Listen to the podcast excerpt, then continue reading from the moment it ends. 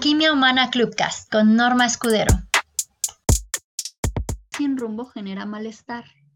Y para poder vivir en plenitud y alcanzar el bienestar, lo primero es empezar a dejar atrás el malestar, alejarme del malestar.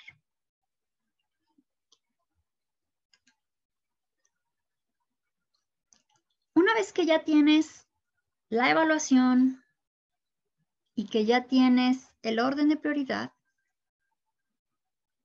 te voy a pedir que empieces a pensar en los diferentes niveles de objetivos. Yo siempre les recomiendo que tengan cuatro niveles de objetivos. Para cada área de la vida hay que tener cuatro niveles de objetivos. Generalmente cuando hacemos una planeación o cuando se genera una estrategia, nada más nos piden los SMART, que sean realistas. ¿Qué deseas lograr? De forma realista, medible, alcanzable, con un tiempo determinado. Estos objetivos están bien,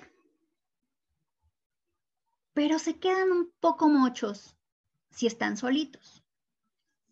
Cuando de la vida se trata, y esto se puede aplicar también al trabajo en realidad, porque nos permite mantener un mayor balance entre la vida y el trabajo. El sentido de una vida plena es tener equilibrio entre la vida y el trabajo. Y en algunos momentos va a estar más en mayor prioridad el trabajo y en, algunos momentos en mayor prioridad algún aspecto de la vida. Eso es el balance. Poder también, no siempre van a estar igual. Algunas veces va a subir y va a bajar porque va cambiando de acuerdo a la etapa la necesidad. Como con los niños, va cambiando sus necesidades de acuerdo con la etapa. Con tu vida va a pasar igual, no esperes que siempre se mantenga de la misma forma. Incluso esta revisión tú la puedes hacer cada tres, cada seis, cada nueve meses, cada año, cada que, que tú quieras. Pero es importante que te plantees estos cuatro niveles de objetivos al menos para las tres áreas que tienen mayor nivel de prioridad y las que tienen una evaluación más baja.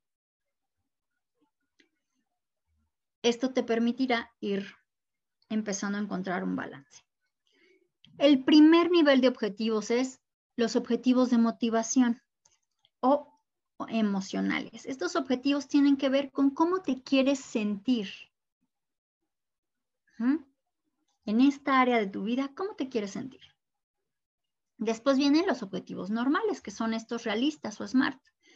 ¿Qué deseas lograr?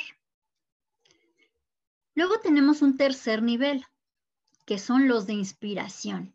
Estos objetivos que tienen ritmos, son ridículamente inspiradores, tienen también un tiempo, tienen una manera de medirse,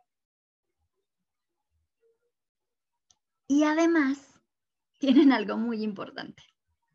50% de posibilidades de fallar. Estos son los que te impulsan a crecer. Y te voy a poner una infografía en el correo sobre estos objetivos para que los puedas incluso poner en tus redes, tener en tu teléfono o donde tú quieras, imprimirlo y tenerlos visualmente que se hagan presentes para que sepas que es importante y, y dejes de frustrarte con esos objetivos en los que fallas. Son esos que te dan un impulso, son los de inspiración. Aquí, si no tienes el 50% de probabilidades de fallar, este objetivo no está siendo suficientemente inspirador. Tienes que subirle un poco más el nivel. Y son esos objetivos que nos inspiran a ir por más, pero que también nos ayudan a manejar eso que consideramos fracasos.